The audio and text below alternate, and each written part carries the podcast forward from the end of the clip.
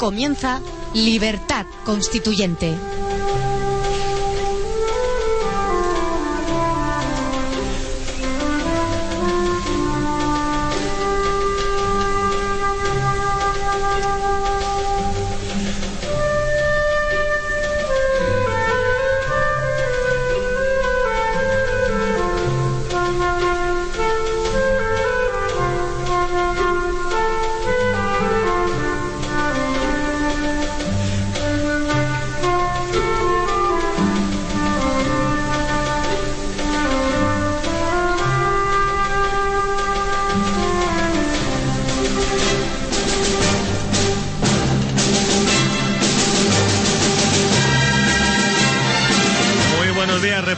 Son las 8 y 3 minutos de este martes 3 de diciembre y esto es Libertad Constituyente, un programa dedicado al análisis, el debate y la instrucción política con los principios rectores de la verdad, la lealtad y la libertad.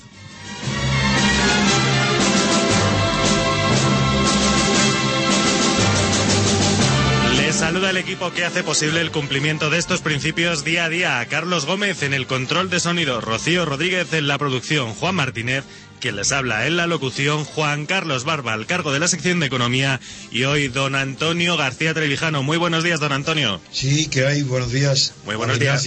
Por cierto, tenemos que mandar un saludo muy especial para nuestro estremecido monárquico Santiago González, escritor de El Mundo, al que parece que la simple mención de la libertad colectiva le provoca temblores, tal y como... ¿La, libertad colectiva o mi nombre? su nombre también, sí, sí, yo, creo que todo, un conjunto de todo.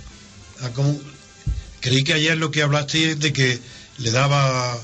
Eh, que decía que, que de pensar que pudiera ser presidente de la República le, le daba, no sé qué palabra decía, le estremecía, que se quedaba estremecido. Se quedaba estremecido, efectivamente, ah, se, queda, pues, se queda estremecido. Pues siento mucho, va, va a estremecerse con todos los días bastante con mi nombre. Bueno, pues para él y para todos comienza aquí Libertad Constituyente.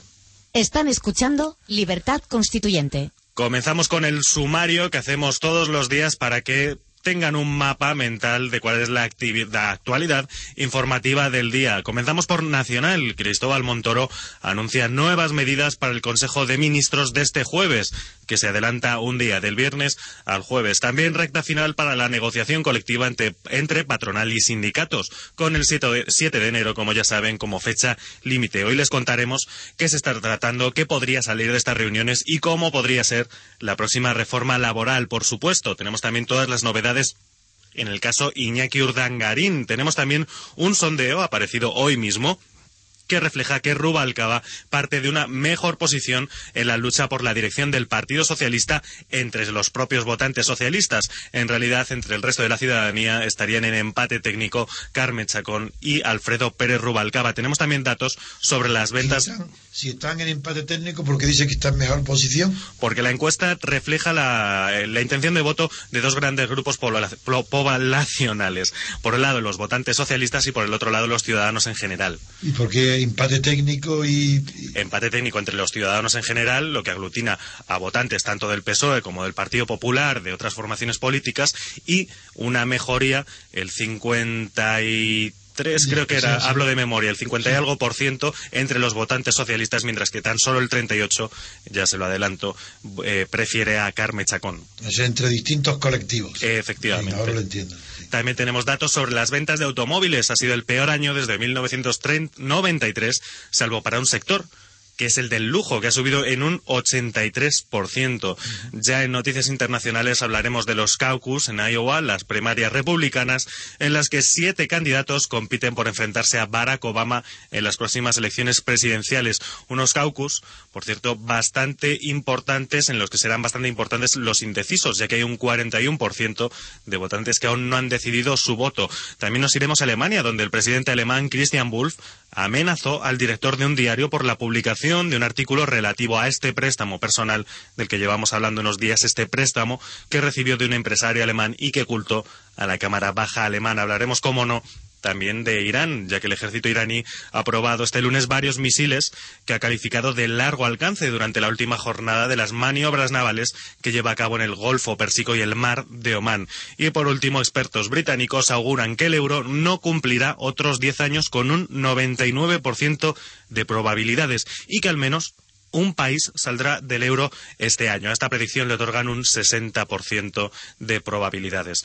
Y dicen que probablemente pueda ser Grecia. Pues si le parece, don Antonio, pasamos a... ¿Le, gusta el menú que tenemos parado y que hemos confeccionado? No está mal, no está mal.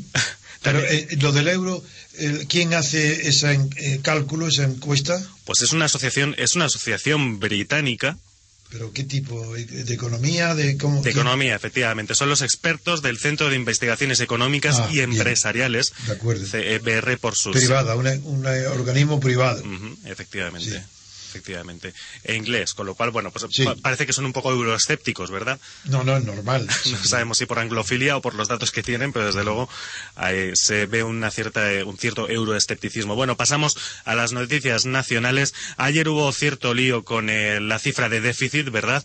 Eh, primero apareció Montoro diciendo que el déficit no se superaría, que se mantendría en torno al 8. Luis de Guindos, el ministro de Economía Sí, y Competitividad, corrigió. le corrigió, le dijo que la cifra podría pasar del 8% y para añadir aún eh, más confusión apareció el ministerio, el ministro de Interior diciendo que llegaría al 8,2.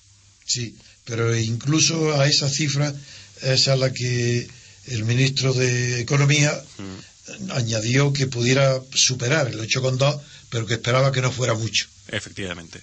Así que hay tres diagnósticos distintos. Lo que sabemos es que, eh, porque ayer apareció el ministro de Hacienda y Administraciones Públicas, Cristóbal Montoro, anunció que el gobierno está preparando nuevas medidas urgentes para, dijo literalmente, taponar la herida del déficit público con el fin de aprobarlas en el próximo Consejo de Ministros del próximo jueves, que se va a adelantar un día. Lo que no ha avanzado es en qué consistirán estas nuevas iniciativas en materia y económica. todo- y sobre todo, si serán decretos, si serán decretos leyes, que el, que el Consejo de Ministros lo aprobará, pero pendiente de la aprobación posterior, porque claro, estamos en el problema de siempre, vamos a seguir.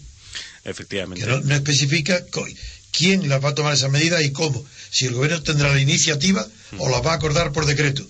Efectivamente. También Luis de Guindos, a que ya hacemos referencia hacía nada, justificó ayer la decisión de otorgar avales de 100.000 millones de euros a la banca para este año. Por cierto, ayer, que creo que dijimos en alguna ocasión 100 millones de euros, no, son 100.000 millones de euros a la banca para este año. Según ha explicado de Guindos, estos avales se utilizarán para que las entidades acudan a las subastas de liquidez del Banco Central Europeo, dado que la banca española tiene enormes dificultades de financiación en los mercados de capitales. El fin último, ha defendido Guindos, es reactivar el crédito a particulares y empresas. Pero no dice cómo harán en el caso de que los bancos co- eh, no cumplan, como ha sucedido hasta ahora. Es que tienen poderes retroactivos para retirarle el dinero. Lo que se habla mucho es si quizás los bancos eh, estará- estarán dispuestos a volver a reactivar el crédito a particulares y empresas mientras los estados les proporcionen tantas ayudas, mientras sea tan rentable Pero eh, para ahora- los bancos trabajar con ahora- estados. hasta ahora han recibido la ayuda con esa condición que lo decía el gobierno y no lo han hecho.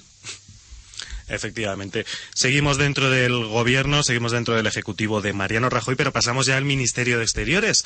El ministro de Asuntos Exteriores y Cooperación, José Manuel García Margallo, ha propuesto este lunes que las comunidades autónomas destinen a los funcionarios que tienen en sus delegaciones en el exterior a las embajadas u oficinas comerciales españolas, como fórmula para evitar duplicidades y cerrar sus servicios en el exterior. Eso sí, ha especificado que se trata de un acuerdo voluntario de las autonomías con el Ministerio y que no es ninguna imposición ni exigencia, es decir, recortar, cerrar las embajadas regionales y esa gente llevarla a las españolas. Pues son palabras eh, eh, muertas. Eso no, eso no va a conducir a nada porque voluntariamente ningún- los catalanes el- de la autonomía no van a suprimir ningún signo de independencia. Bueno, y pasamos ya, dejamos ya el ámbito del gobierno, eh, pasamos al ámbito de las negociaciones para la próxima reforma laboral. Ya saben que los sindicatos estatales, también la patronal, eh, pues tienen como fecha límite el 7 de enero, una fecha límite que propuso Mariano Rajoy para que lleguen a un acuerdo que sirva de base para la próxima reforma laboral que debería aprobarse durante este primer trimestre. En el caso de que una vez cumplido el plazo fijado por el Gobierno no hubiese un acuerdo global entre patronal y sindicatos, el Ejecutivo legislaría por su cuenta. Legislaría el Ejecutivo por su cuenta, legislaría. Es decir, sí, muy bien. Luego, luego hmm. trataremos esta frase. Dice eso, legislaría por hmm. su cuenta, ¿no? Efectivamente. Y lo dice el Gobierno, ¿no? Es decir, que el Gobierno, el Poder Ejecutivo, se convertiría también en Poder Legislativo. Muy bien, lo trataremos después. Hmm. Bueno, por el momento, eh, hay que decir lo primero que ha llegado el momento de los pesos pesados, es decir, los presidentes eh, de la COE y CEPIME, Juan Rosell y Jesús Terciado, y los secretarios generales de Comisiones Obreras y UGT, Ignacio Fernández Tocho y Cándido Méndez. Por el momento, solo habría cuatro ámbitos en los que el acuerdo estaría prácticamente cerrado. Sería la redistribución de los festivos, la solución extrajudicial de los conflictos y todo lo relativo a mutuas, absentismo y formación. Sobre los festivos, los agentes sociales están discutiendo en torno a tres fechas. Dos de ellas estarían pactadas ya, el Día de Todos los Santos y la Asunción de la Virgen, el 1 de noviembre y el 15 de agosto, respectivamente.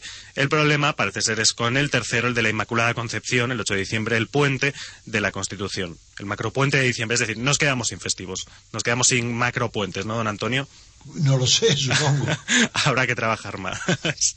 Además, estaría prácticamente culminado un pacto para renovar el acuerdo de solución extrajudicial de conflictos que actualmente tiene vigencia hasta el 31 de diciembre de 2012. Este arbitraje afectaría a la negociación colectiva de ámbito nacional, sería voluntario, tendría mayor vinculación a las comisiones paritarias y se extendería a otros litigios como los plazos máximos de negociación de convenios. Estos son los puntos en los que hay mayor acuerdo. En los que hay menos acuerdo es eh, esta propuesta de la COE, el crecimiento extremadamente moderado de los salarios. Han dicho, aunque no han concretado cifras, los sindicatos apuestan por una moderación salarial, dicen que no es extrema, en torno al 1%. Es decir, en cualquier caso, la, la moderación salarial será una realidad. La otra propuesta sobre la que no hay acuerdo entre sindicatos y patronales es la de vincular los salarios a la, a la productividad. Pues es un es el asunto principal de todos. Efectivamente. En este terreno los sindicatos estarían poniendo de manifiesto la dificultad de conocer datos objetivos sobre ese sobre punto no, llegarán a ningún acuerdo. Hmm. Eso tendrá que legislar el gobierno. Que legislar el poder legislativo o bien hmm. decretar el gobierno, que lo decrete, hmm. pero que no hable de legislar. Efectivamente. Eh, esto se dice aquí, aunque el gobierno no puede legislar, sobre los salarios del sector privado, la postura del Ejecutivo sobre esta cuestión parece clara. Así, tras la última rueda de prensa del Consejo de Ministros, la ministra de Empleo dejó caer que la congelación del salario mínimo interprofesional es un importante mensaje de moderación salarial. Bien. Efectivamente. Y por otro lado, ya para terminar, eh, y pasamos ya a temas, pues quizás eh, bueno, pues eh, más reales, hablando de la realeza, las partes siguen negociando sin acuerdo a la vista otras materias, como el caso de la contratación y muy especialmente el contrato de el contrato de educación, el contrato de formación que actualmente eh, se haya eh, hasta los 30 años y la COE lo quiere desvincular de un límite de edad. Esto que podría significar, bueno, pues becarios de 40 años, ¿no? Pero se está hablando siempre de los trabajadores. Sí, sí. De la clase obrera. y, sería un pacto de un pacto de sindical sobre qué sobre su educación permanente o el pacto de contratación se, se trata del contrato de formación que estaba limitado hasta los 25 años, luego se hizo una prórroga para que estuviese, se aumentó hasta los 30 años y la COE quiere desvincularlo de un límite de edad. Es decir, que se pueda contratar en, como un se le puede hacer un contrato de formación a personas de cualquier edad. Pero el contrato de formación, ¿qué quiere decir? De, aprendices, con menos sueldo, ¿qué es? Eh, efectivamente. Bien, hmm. bueno. Efectivamente. Bueno, pues pasamos ya al tema de Iñaki Urdangarín. Eh, la noticia principal del día con respecto a Iñaki Urdangarín, el titular sería que Revenga, el secretario personal de las infantas, Carlos García Revenga, gestionó desde la zarzuela los negocios de Iñaki Urdangarín cuando éste todavía no había aterrizado en el Instituto NOS. Es decir, al comienzo de la actividad de de un dargarín se hacían en, trabajando en la zarzuela, es decir, en el mismo sitio que donde reside, donde está el rey. Y eh, Revenga, que es, era el antiguo profesor de las infantas, luego es un indicio, un indicio bastante fuerte, un signo externo bastante fuerte, de que contaban con la autorización del rey. Efectivamente, todo esto proviene de un fax remitido en 2002 por una de las personas de confianza del duque de Palma. ¿Dolmis? ¿Dolmis? ¿Qué año? 2002. Desde 2002 estaba Carlos García Revenga colaborando con Iñaki Urdangarín. Ah, pero eso es una fecha muy antigua, ¿no? Sí, con relación a los Mm. datos que hasta ahora se han publicado, que hablaban siempre de 2006 como las fechas donde se descubre, Mm. y, y- y- y las fechas de Palma de Mallorca, que creo que eran lo de 2004 y 2005, ¿no? Mm, Efectivamente, esto diría que se, esto lo que revela es que la Casa Real, o al menos García Revenga, tenía conocimiento. No, no, que- eh, García Revenga no es que tenía conocimiento, es que era el encargado de ejecutarlo y realizarlo. Mm, efectivamente. Bien, sigue más. Bueno, todo esto proviene de un fax remitido, como decía, en 2002 por una de las personas de confianza del duque de Palma en la empresa Octágones Sedos, eh, para la que trabajaba el marido de la infanta por aquel entonces. El, el objeto de este envío es la tarjeta de identificación fiscal de la empresa Namaste 97, una sociedad que poseía en ese momento el duque de Palma y que se dedicaba a la consultoría y el asesoramiento sobre dirección empresarial, eh, de tal manera que García Revenga se encargaba desde las propias instalaciones del Palacio de la Zarzuela de tramitar los asuntos fiscales de Iñaki Urdangarín. Es decir, que se estaba ya preparando y o haciendo la corrupción eh, política y los y los delitos no, no presuntos, porque los presuntos será para el juez, para nosotros que eh, eh, tenemos estas noticias, tenemos la plena libertad de opinar que esas, esas que se está diciendo son delitos. Y esos delitos se estaban haciendo con el material que, eh, de la corona, de la Casa Real, es decir, con, y con personal empleado por la Casa Real. Efectivamente, García Revenga, que recordemos, acabaría siendo el tesorero del Instituto NOS. Claro. O sea que aquí, digamos que le ponemos fecha al comienzo, por lo Sí. menos a lo, lo que conocemos, a la- es la fecha más temprana en la que podemos afirmar Sí, eso es lo que yo he señalado al principio porque no sabía que ya en el 2002 ya estaban esas actividades ilícitas. Hmm. Efectivamente. ¿Qué más novedades hay sobre Urdangarín? Bueno, pues parece el fiscal vincula a Urdangarín con salidas invisibles de fondos a Belice. El fiscal anticorrupción del caso Palmarena, Pedro Orach, acusa a Urdangarín de haber eh, realizado concursos amañados y facturas con conceptos falsos La palabra concursos amañado, eso es bastante grave porque implica una serie de, de funcionarios de la administración para hacer los concursos. Hmm. Entonces, ¿eso lo especifica ahí o no? Eh, no, no lo, espe- no lo especifica aquí, no, no, la verdad es que no. El, La prensa texto- dice qué concursos, qué, en qué organismo han, han preparado los... Ah, sí, bueno, claro, por supuesto. Esto, esto Hombre, sí, claro, sí, es que- ¿Amañado por quién? y facturas con conceptos falsos el sujeto en los eventos denominados Forum de Iles Balears celebrados en 2005 y 2006. Eso dependía del, del gobierno autónomo de Baleares. Efectivamente, todo sí, justo, de me matas. Eh, todo ello, prosigue el fiscal, pese al aparente abandono de sus responsabilidades en el Instituto NOS que Urdangarín habría hecho en junio de 2006. El fiscal, además, atribuye al Duque la propiedad, junto a su socio, de la empresa pantalla de Goes Center for Stakeholder Management, que habría ocultado estos fondos. Bien. Hmm. Eh, no, que es que estaba estornudando. Discúlpeme, don Antonio. No, no, no, no. Le tenía que haber cubierto yo con, con, con diálogo. No, Bueno, no, no, porque no lo sabía. tenemos también aquí una... Además, no, es que yo no digo, no tengo la costumbre de, de Hmm. estornudar, sino que me sujeto, porque no, no creo, no creo como antiguamente, que cuando se dice María, José Jesús, ¿no? O- Sí, Jesús, se dice Jesús o o salud. Jesús, o Jesús, no, Jesús. Eh, esa creencia es muy, muy antigua Mm. y es porque se creía que el estornudo era un síntoma de deseo de expulsar del cuerpo el demonio.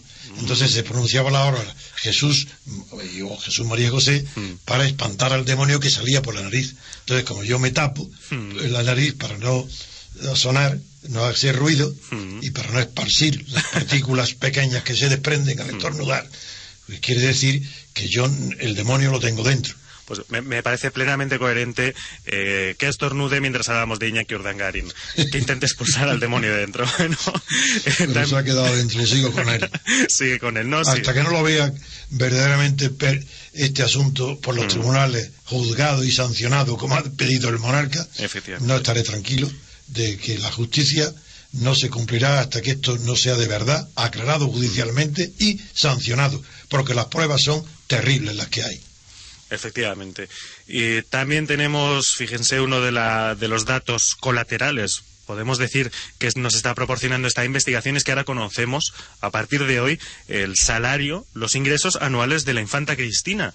Es un dato curioso, pero uno de los manuscritos eh, confiscados por los investigadores revela la asignación anual de la infanta Cristina en la Casa Real, que ascendería a 72.000 euros. Un momento.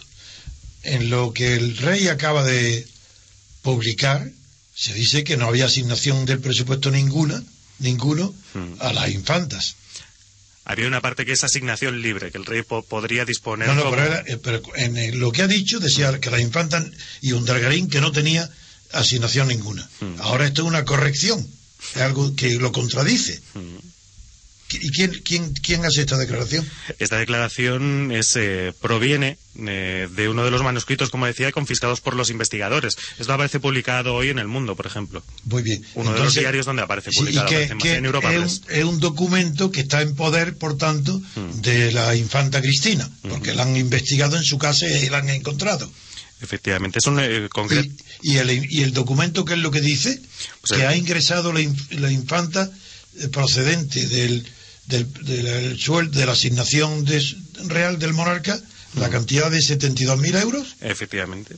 Bueno, pues eso es una contradicción aparente. Yo, como no tengo la prensa delante, pero tal como está dicho, parece una contradicción con lo que anterior, hace dos días se dijo, que no había ninguna asignación para las princesas. Esto sería un manuscrito que se ha encontrado en la... O son regalos de su padre. no, dice asignación, regalo, donación.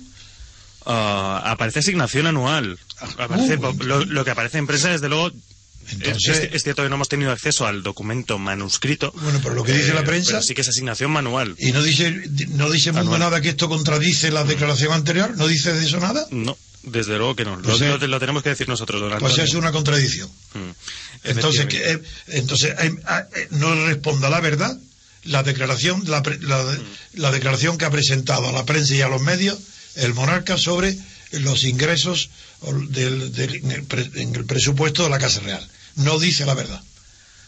También, pues desde luego, don Antonio, también nos enteramos hoy en que utilizaban los socios de Uñaki Urdangarín el dinero que ganaban y los recursos de los que contaban. ¿Qué dinero ganaban? Para el dinero que ganaban, pues creo que está cifrado en unos en un par de millones de euros. No, pero ese dinero no lo ganaban. Ese dinero, eh, eh, hombre, eso no es ganar. El dinero que conseguían, si lo quiere. claro, el dinero del que eran eh, mm. aprovecho esto para decir que ya está bien de tanto eh, ignorancia en las televisiones y las radios, lo digo todos los días.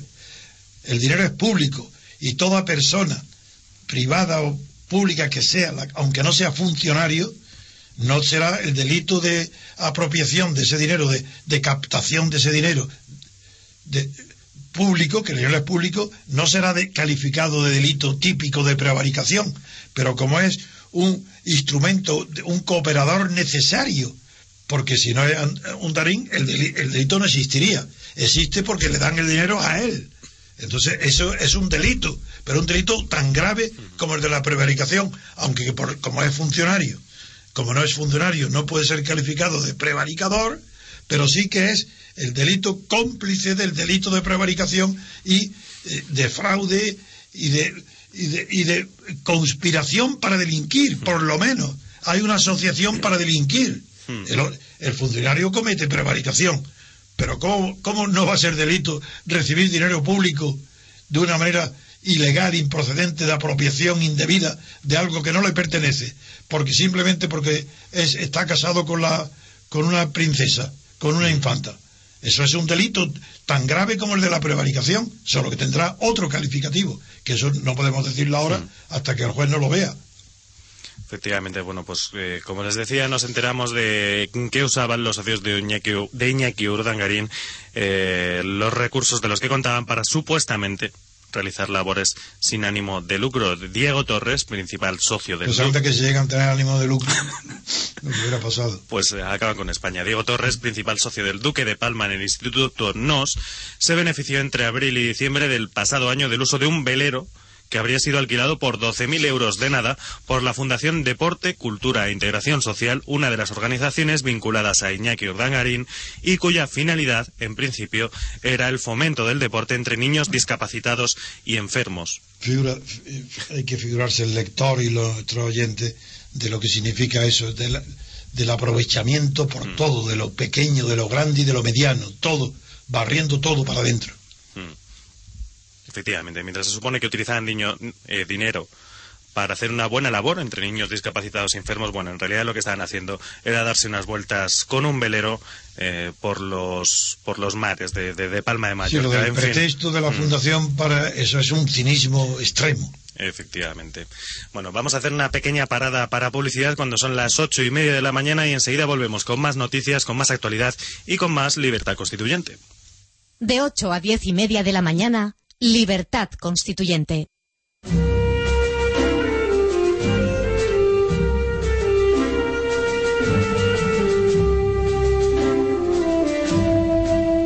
Están escuchando Libertad Constituyente. Las 8 y 33 minutos de la mañana continuamos en el 107.0 en www.radiolibertad.com y, como no, en www.diariorc.com. Continuamos aquí en Libertad Constituyente con don Antonio García Trevijano. Saludos de nuevo. Muy bien. Pues pasamos... Continuamos ya, pasamos a la lectura crítica de la prensa. Comenzamos por el diario El País, que trae como noticia de portada que el gobierno no descarta la subida del IVA en marzo. ¿La subida de? Del IVA. Impuesto sí, sí, del IVA. sobre el valor añadido.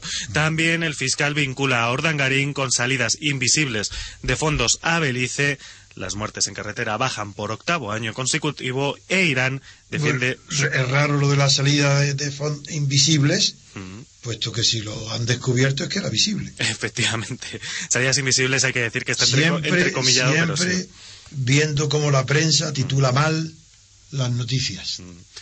Eh, pasamos al diario El Mundo, una fotografía de portada que hoy dedican a las, eh, desde luego a lo que sucedió ayer en Irán. Y el titular es Irán demuestra que puede cerrar el estrecho de Hormuz. Sin embargo, el titular principal de portada, los jóvenes con, con Chacón, los mayores de 45 con Rubalcaba. Eh, una conclusión que extrae el diario El Mundo y que destaca del sondeo eh, realizado por Sigma 2. Don Antonio, no sé qué opina. Sigma 2 es una, una, empresa encargada por el propio periódico. Es que no lo sé. Sigma 2 es del propio periódico. Propiedad del mundo. No, no, no, no, no. La ha encargado Mundo. Es que, es que las encuestas dicen según, según quién las encarga. Sí, sí, es que no, hay serio. Entonces pregunto, ¿quién la encarga? Claro que la encarga el mundo, claro. Pues eso, no estaba claro porque yo no lo has dicho que la encarga al mundo. Yo entiendo, o tú lo sabrás, que Sigma es una empresa distinta de Mundo, pero habitualmente Mundo la encarga. Y por eso lo habrá deducido. Hmm. Pero al leerlo, no has dicho empresa encargada por el Mundo de hacer una encuesta. Y por eso yo pregunto. Pensé que lo había dicho durante el sumario. Disculpe, don Antonio. No, no, no, disculpe, no. Es simplemente que el lector tiene que saber, el oyente tiene que saber exactamente por qué criticamos o por qué eh, denunciamos las tendencias de cada prensa según su posición ideológica.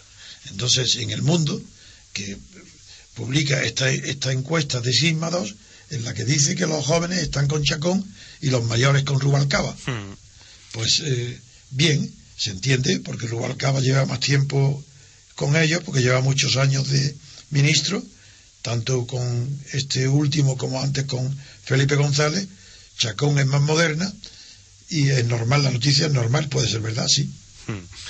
Pasamos al diario ABC, un montaje en el que aparece Torre, un Torre España, puede ser un edificio culminado por la bandera catalana sobre una imagen del mundo, una fotografía pues realmente eh, que me desubica, el del diario ABC, y eh, la el titular es El gobierno pide el fin de las embajadas autonómicas, una noticia a la que ya le hacíamos referencia. Bueno, pues ya, esto sí que es tremendo, es ABC, ¿no? Sí. Dice que el gobierno pide, es decir, está pidiendo, pide, en lugar de actuar, en lugar de legislar, de legislar no, de ejecutar, en lugar de pedir legislación al legislativo, hmm. de dictar leyes, pide. Es decir, es, decir la, eh, la Generalitat tiene más poder que el gobierno respecto al gasto producido en la Generalitat para tener embajadas Hmm. en el extranjero. Y ahí, muy bien, es verdad que refleja la realidad. El gobierno tiene que pedir a Cataluña que no tenga embajada o que retire el dinero destinado a las embajadas en el extranjero. Hmm. Ah, Sigue leyendo a ver. Habría que decir también, desde luego, que pide, eh, el titular es que el gobierno pide el fin de las embajadas autonómicas y que puede ser verdad. Sin embargo, el diario ABC lo centra todo, lo concentra todo en Cataluña, habiendo embajadas de otras comunidades autónomas, ¿verdad? Eh, dice, Cataluña tiene ce- cerca de 50 oficinas en el extranjero, es decir, dice cerca de, para redondear y para que el número sea mayor, eh, que cuestan más de 32 millones de euros. Sí, pero si oficinas no son embajadas, porque hay consula, hay otras oficinas comerciales de promoción cultural, de, de pro- de propaganda, de turismo, hay muchas. Entonces, yo embajadas que yo sepa, con el nombre de embajada, que yo sepa, solamente había de Cataluña. Pero no sé si también habrá del País Vasco. No, no, habla de Cataluña. Lo que pasa es que dice oficinas, sin separar entre embajadas y oficinas. Lo mete todo en el mismo. Ah, lo digo bien. para hacer la lectura De crítica acuerdo. de la prensa, De porque. ABC decide su crítica centrarla sobre todo en Cataluña. Bien, bien.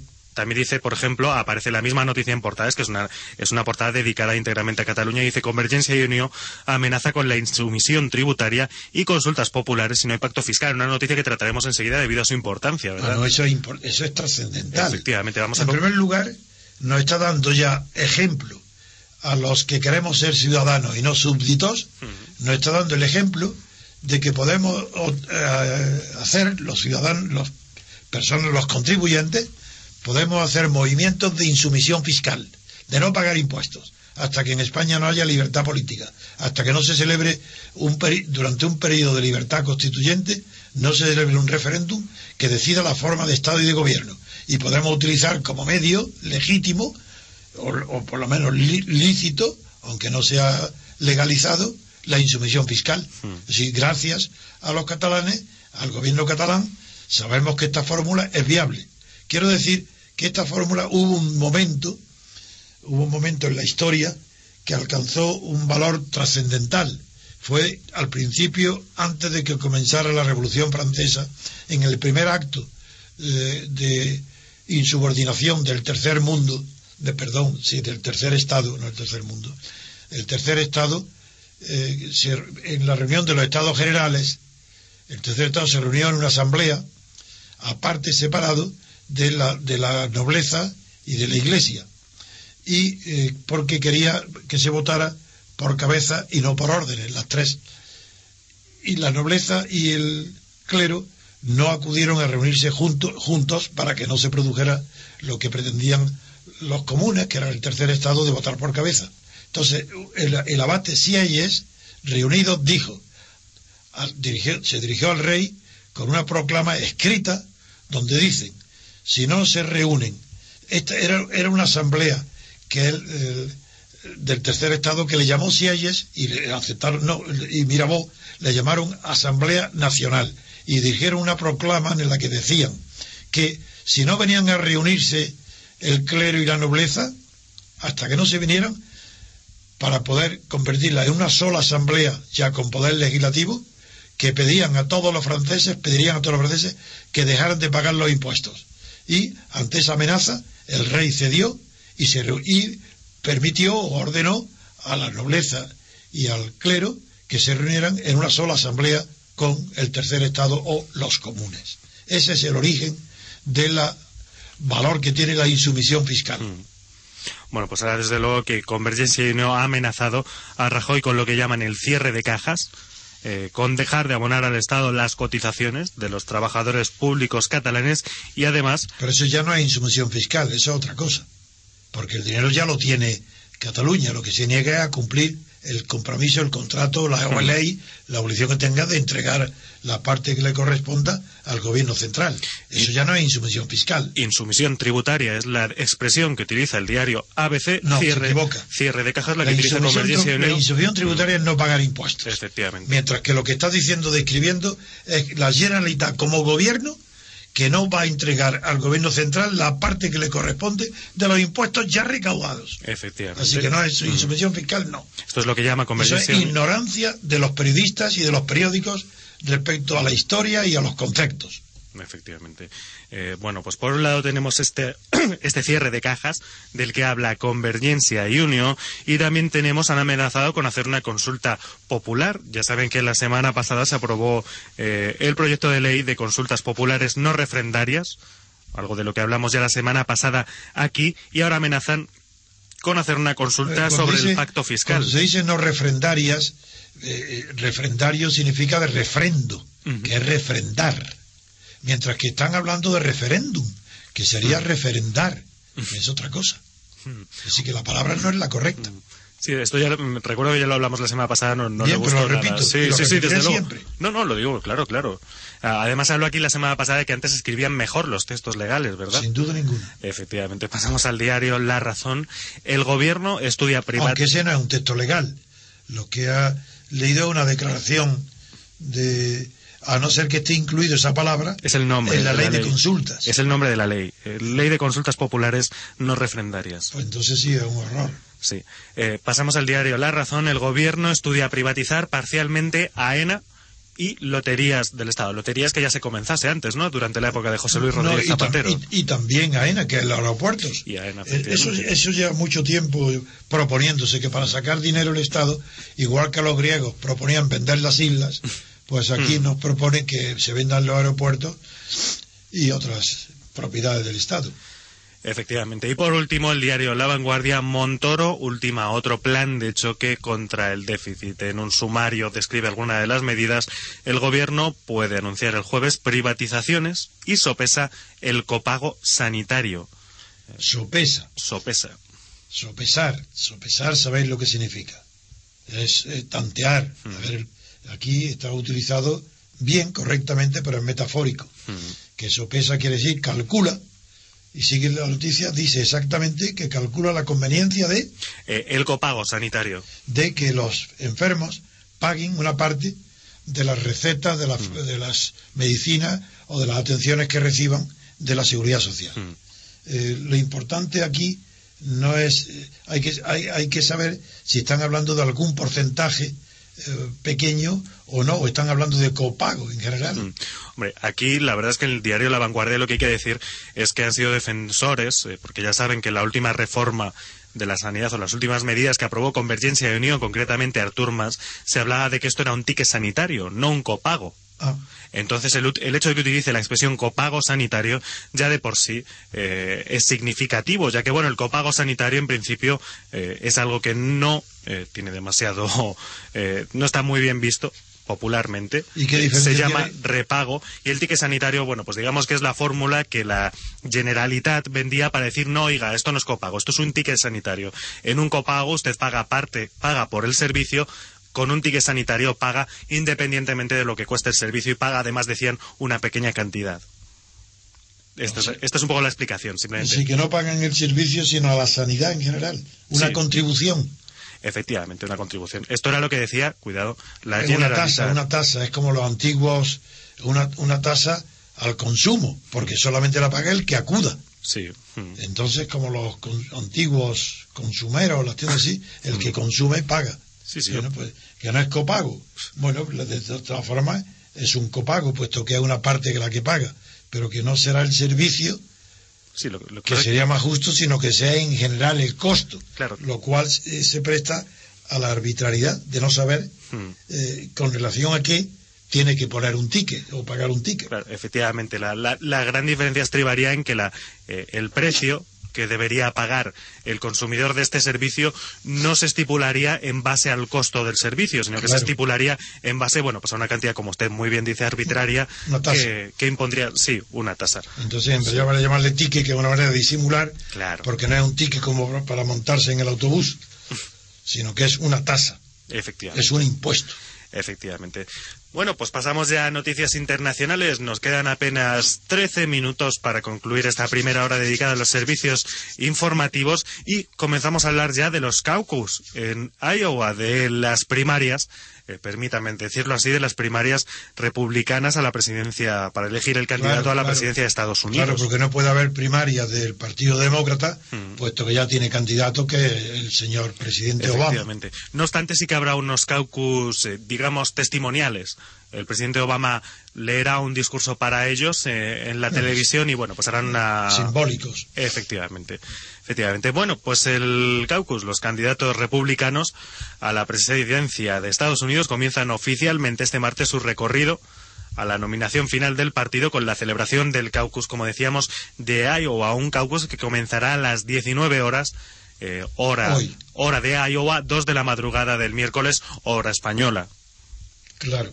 Eh, se presentan siete. Siete, eh, efectivamente. y lo, lo trágico es que de esos siete eh, no hay ninguno que tenga valor per se. Eh, son o, o viejos veteranos como Gingy, este que fue derrotado por McCain en las anteriores elecciones, Hmm. o el exgobernador de Massachusetts, Mitt sí, Romney, sí, sí tiene también, Mitt Romney. Mitt Romney, sí, o bien este Paul, el nuevo que despierta cierta esperanza. Ron Paul, efectivamente. Estos dos serían los, los que mejor situados están en principio. No, pero ahora vieron uno con un nombre extraordinariamente latino y, y- y- y religioso que se llama Santorium. o- Santorum, Santorum, efectivamente, Rick San- Santorum. Santorum, con ese, con ese apellido debe, debe estar inspirado por, por la divinidad, no lo sé. Eh, pero sí, lo, lo importante es que ninguno de ellos tiene la talla suficiente para atraer un electorado capaz de derrotar a los que van a votar a Obama. Eh, eh, es verdad que Obama ha perdido muchísimo crédito y prestigio desde que es presidente. El crédito tan inmenso que tuvo como aspirante, porque desde luego es un orador genial, eh, como presidente mm, lo ha perdido. Se Conserva todavía un amplio apoyo, pero no tiene la mayoría garantizada para ser mayoría absoluta garantizada para volver a ser renovado como presidente. El- es importante recordar, yo, claro, eh, vosotros no, pero yo recuerdo que la primera vez que vino a Europa, yo he sido un defensor en, mi- en el periódico en todas partes de Obama durante mucho, todo el tiempo de la candidatura y durante los primeros eh, días y o, semanas y primer mes después de ser presidente, por la situación en la que se encontró desastrosa del anterior presidente Bush. Pero desde que vino, en la primera visita que vino aquí a Europa, dije literalmente de él que no había, que no había comprendido nada Europa, que se había portado en Europa como un cateto. Es decir, que es verdad que los americanos, desde la literatura americana de los, de los, de los años finales del siglo XIX, primeros del XX, eh, hay una admiración grande por la historia de Europa, por la clase de los europeos, por la aristocracia, las buenas maneras y de los embajadores, que es verdad que existe esa tradición. Pero él yo no me refería a eso, me refería que él cuando llegó aquí a Europa se comportó como los europeos, es decir, haciendo reverencias, saludos, eh, de- apretones de manos o interminables, cosas ridículas, y, el, y que presagiaban que sus palabras también iban a ser igual que su gesto. Y en efecto, critiqué públicamente en el periódico que había sido una incomprensión y una mal eh, gestión la que había hecho Obama en su viaje a Europa y en esas reuniones de los G de los G20 de los que había hecho mal. Y hoy hoy la crítica principal que se hace a la posibilidad de no la crítica no mejor el cálculo principal que se hace para pronosticar que Obama puede ser derrotado por los republicanos es justamente que la crisis de Europa no la comprende, no la domina y le puede costar la presidencia. Si Europa vino aquí y no la comprendió y actuó mal, como un, hombre sin mundo, sin conocer el mundo que pisaba, y, y esa Europa le puede costar también la elección, aunque los republicanos no tienen a nadie que sepa interpretar mejor que él Europa, al contrario, serían peores incluso. Pero yo, sin embargo, sigo creyendo que las posibilidades de Obama siguen siendo muy grandes. Y por cierto, Antonio, quería preguntarle yo qué piensa usted de, de este sistema de caucus, este sistema tan curioso que aquí es- desconocemos. eh, Eso para allí se explica por el origen. Cuando se creó el sistema electoral en Estados Unidos, la población no llegaba a 7 millones en un continente tan grande como todo el mundo sabe hoy. Entonces era imposible que se pudieran conectar, entender o corresponder sin, sin, sin trenes, sin automóviles, sin carreteras buenas, nada más que con caballo y diligencia. Eh, los congresos de los partidos tenían que hacerse eh, los estados vecinos y acudir, no podían acudir los votantes, entonces acudía, se inventó el sistema de los compromisarios. Y por eso los compromisarios tampoco están obligados a elegir directamente, pueden incluso al final no votar el, el, candidato para el que han sido designados compromisarios. Ese sistema es absolutamente imposible de trasladar a Europa ni a España de ninguna manera. Es un sistema arcaico, primitivo, no tiene ningún sentido. Solamente la tradición lo conserva, pero eh, desde luego es un sistema absurdo, hmm. porque no tiene nada que ver con las primarias, que, sí, que está muy bien, con unas elecciones primarias hoy, que pueden hacerse en todo el territorio con medios mecánicos, con, con ordenadores, con recuentos, donde las televisiones ponen en contacto a unos con otros, y eso es un anacronismo. Eso tenía que suprimirse por completo, y Estados Unidos no será un país moderno eh, políticamente mientras no cambie su sistema electoral un atavismo, ¿no? Algo atávico. Ah. No, no, es atávico porque en su origen tuvo razón. Atávico es mm, mm. lo que no tiene razón ni en su origen tampoco, mm. que es un atavismo original, casi genético. Aquí no, estaba justificado eh, cuando Estados Unidos tenía 6 millones de habitantes y no tenía ni, ni, ni, radio, si es que no estaba inventando ni la radio. Claro. Y, ni, coche, no, no llevaba que caballo y diligencia.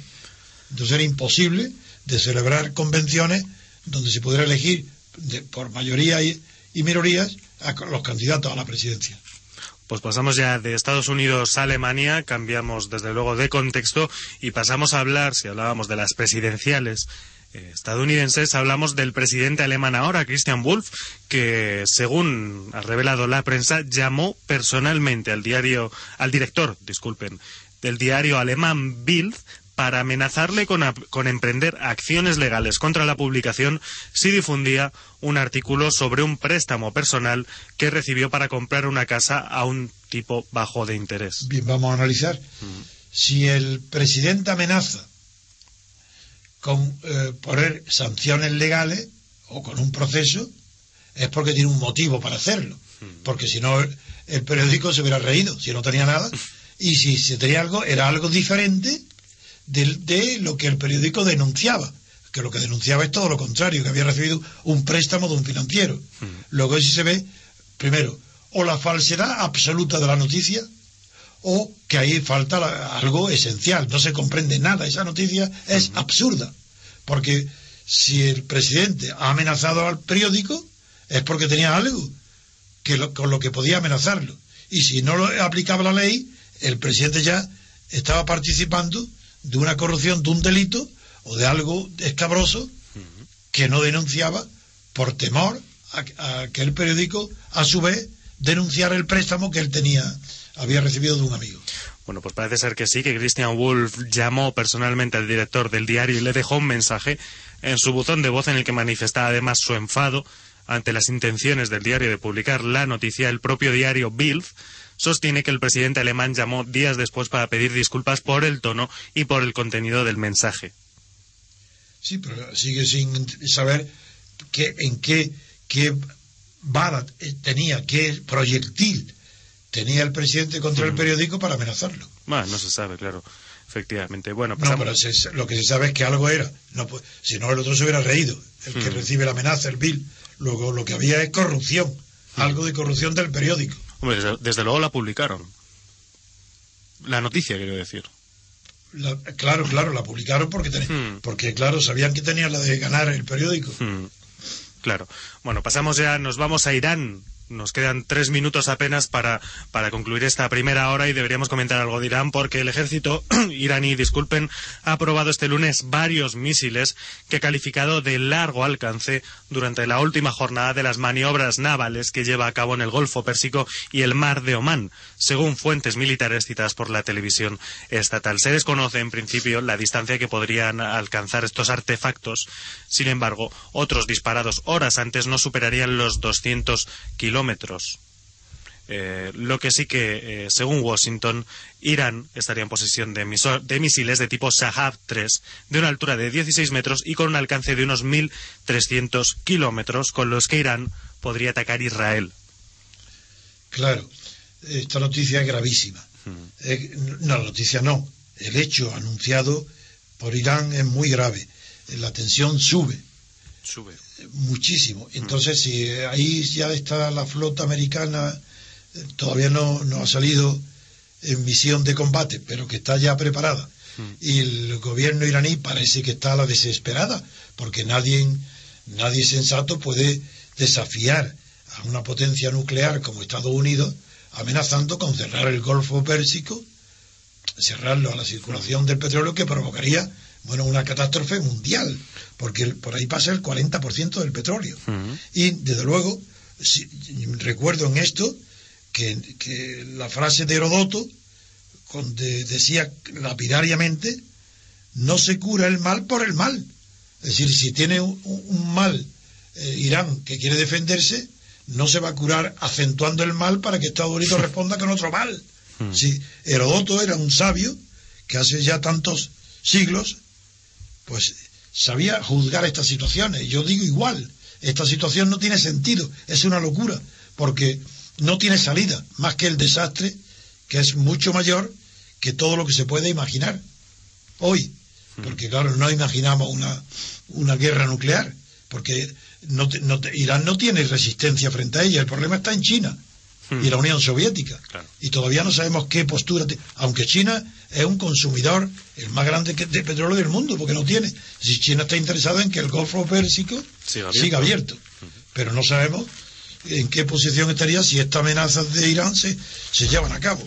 Bueno, pues como ya, como ya saben, a esta exhibición de músculo podríamos decir que sucedió ayer, eh, le sucedían temporalmente eh, las declaraciones de un, de un alto mando del ejército diciendo que cerrar el estrecho de Hormuz era tan fácil, tan sencillo, tan simple como beber un vaso de agua. Claro, sería como cerrar aquí el, estrecho de Gibraltar. Efectivamente, cerrar el grifo, podríamos decir, ¿verdad? Sin equivocarnos mucho. Bueno, Concluimos esta primera hora dedicada a los servicios de informativos. Pasamos ya al debate político. Será después de unos poquitos minutos de publicidad. Enseguida volvemos, repúblicos. Están escuchando Libertad Constituyente.